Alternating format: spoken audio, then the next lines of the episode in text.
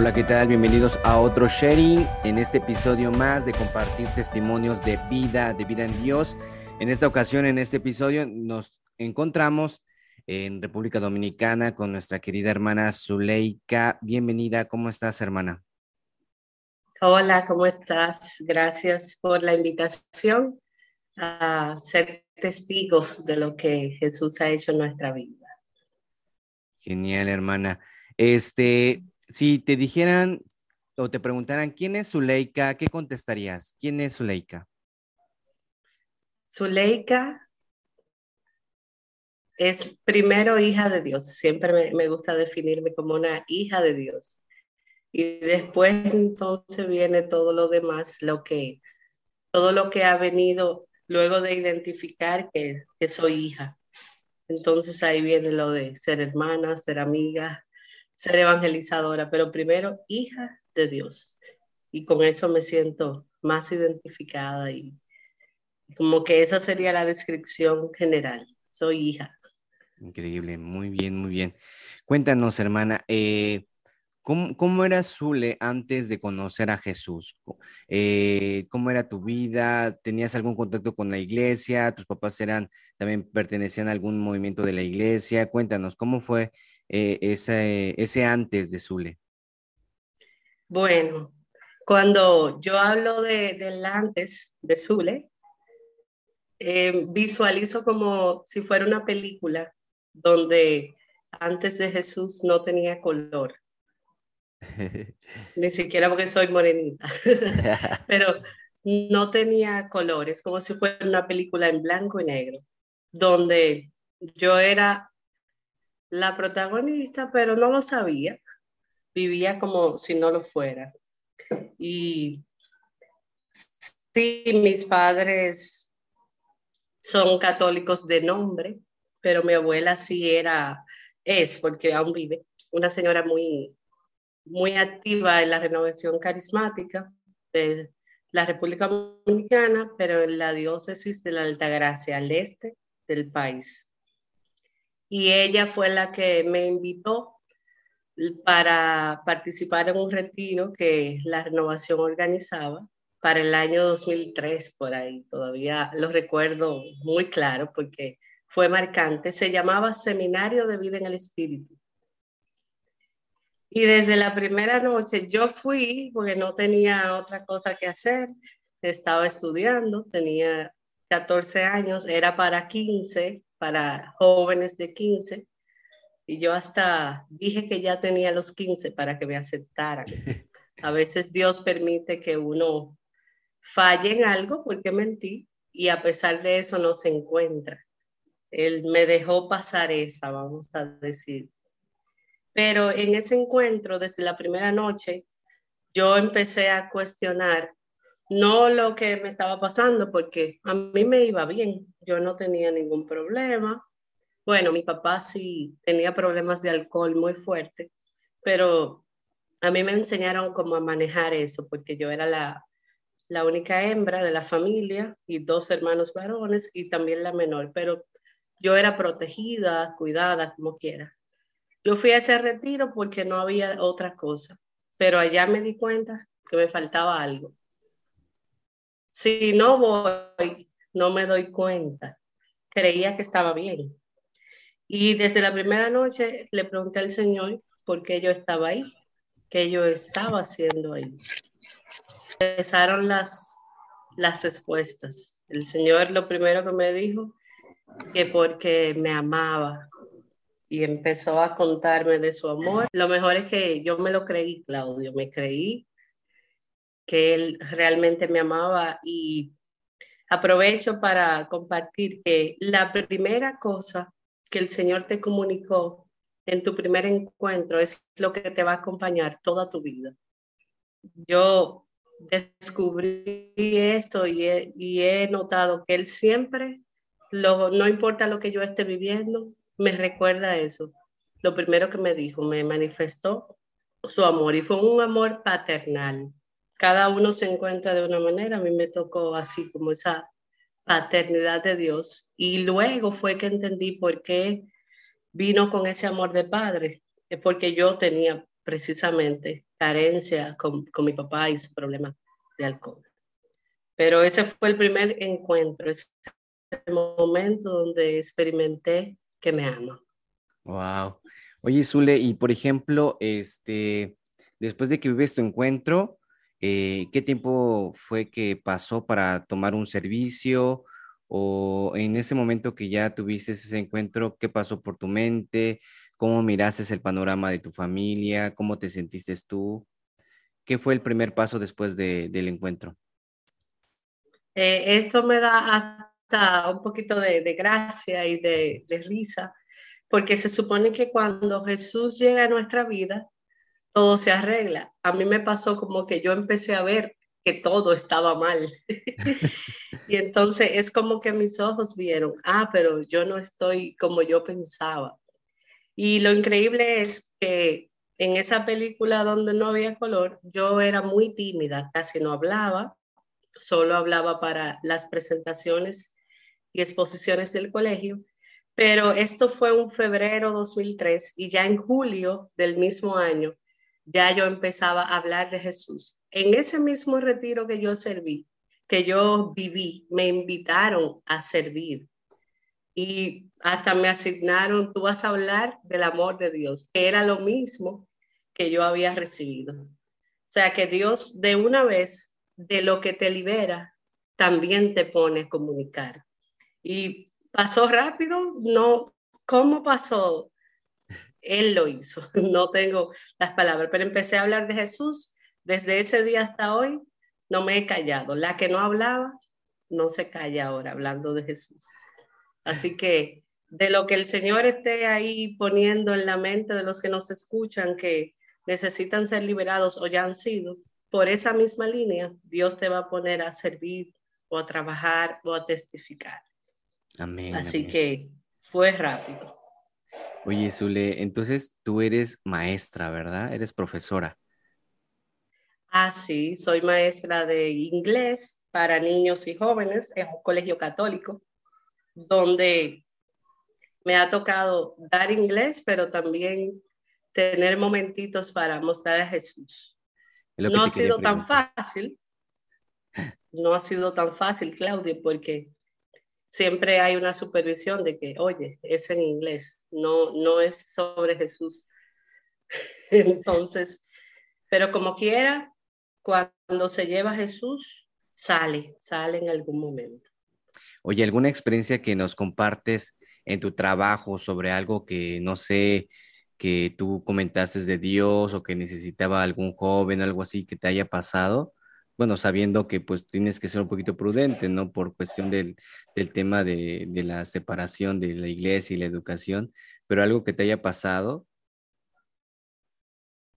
Mm, no, bueno, lo que tengo más fresco realmente no es con un estudiante, pero sí con un compañero de trabajo. Y lo comparto porque a veces creemos que, que lo tenemos todo completo a pesar de seguir a Jesús y es que me invitaron a, dar un retiro de, con los compañeros del trabajo y el retiro fue maravilloso, el Señor hasta sanó personas, pero aquí viene la parte, sanó personas y todo, pero el, dicen que después del pero viene la verdad.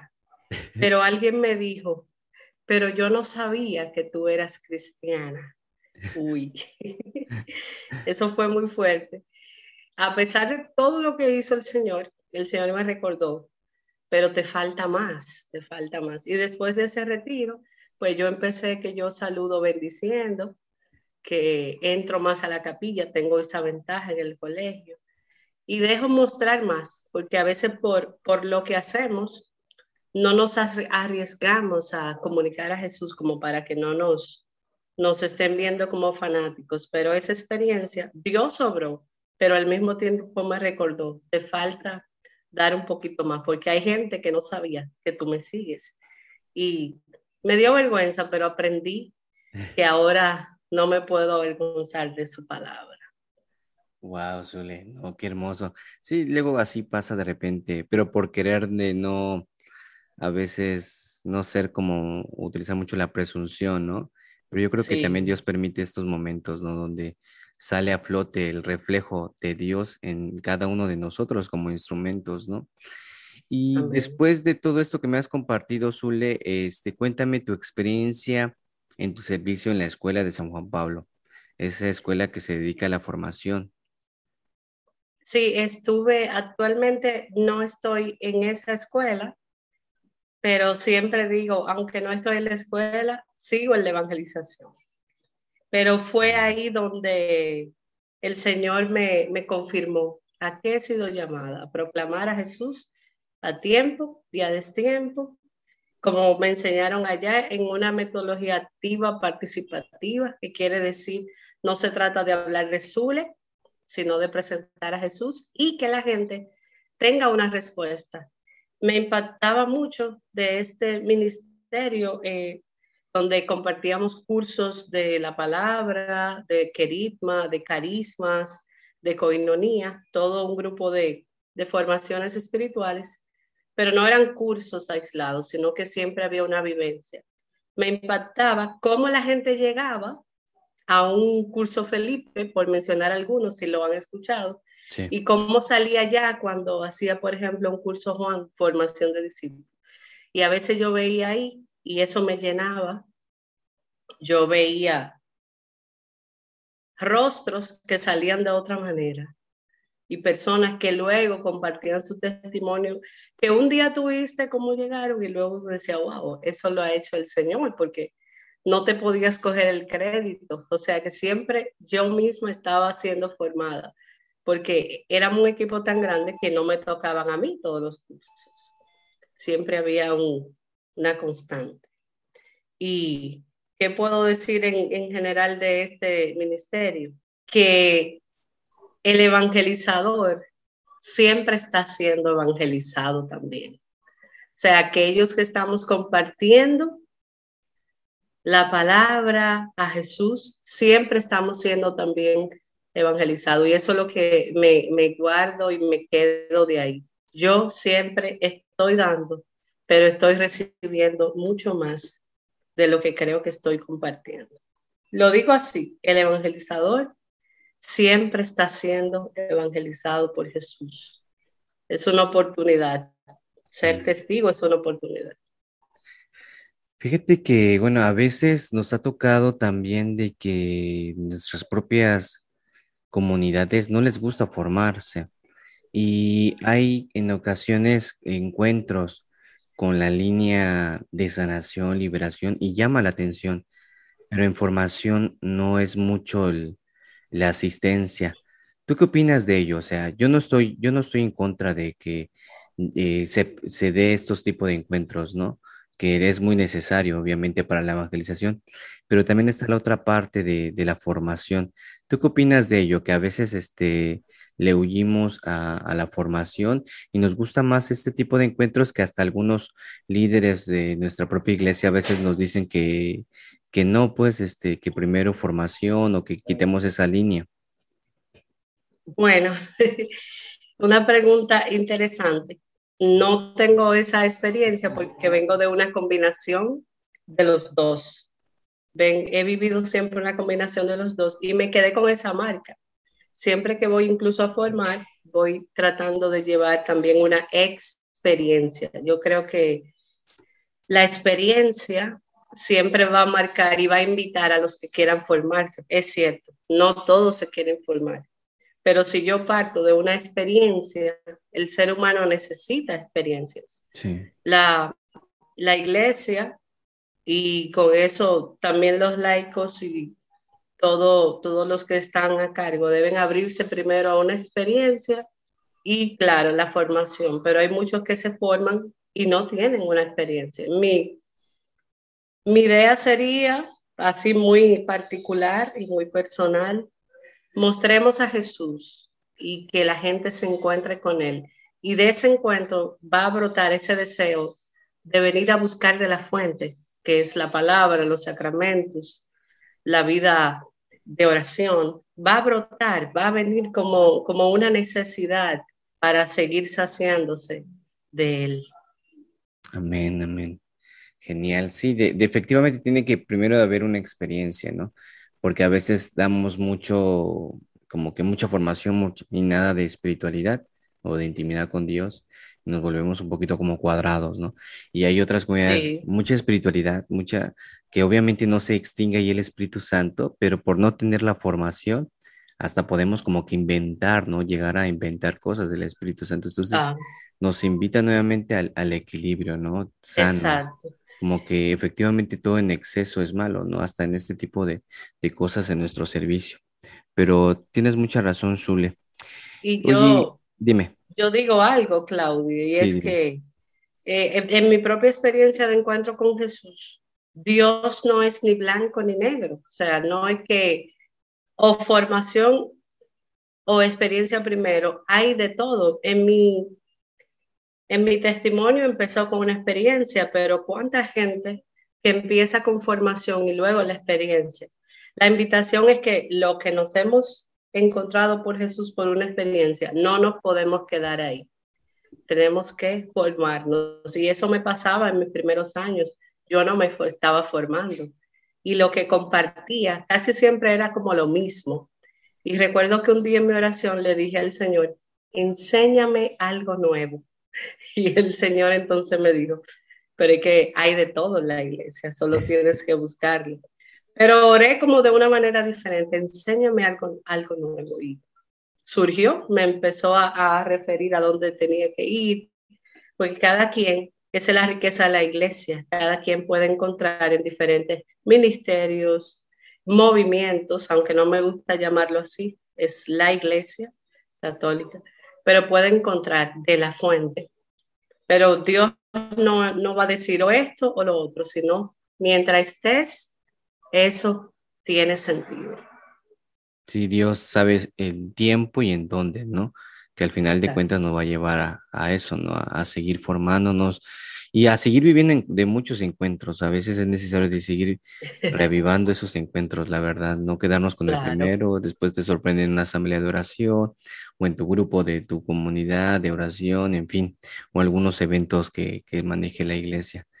Claro. Bien, Zule. Oye, hablando de esa intimidad que tienes con Dios, que me, que me compartes sobre de que le decías a Dios, enséñame algo nuevo, algo que nos quisieras compartir sobre cómo es tu intimidad con Dios. ¿Tienes algunos pasos eh, que nos puedas tú compartir para aquellos que les está costando tener una relación o por lo menos, no sé si lo podemos llamar así, una disciplina para tener un momento de intimidad con Dios en toda nuestra jornada del día? ¿Algo que quisieras compartirnos sobre ese tema?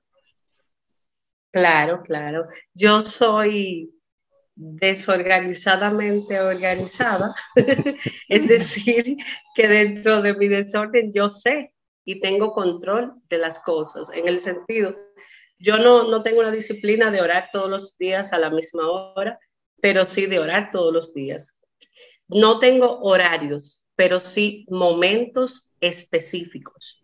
Entonces, lo que suele de manera personal, o sea, yo puedo recomendar es aunque usted no tenga un horario, sí debe tener momentos marcados exclusivos para el Señor, porque de lo que te puedo compartir que se ha evidenciado la parte de evangelizar, yo siempre le digo a los grupos de oración, a cualquier ministerio, a la gente en sí, lo que brota en público es el resultado de tu intimidad con el Señor. O sea, no va a salir hasta lo que estamos hablando aquí.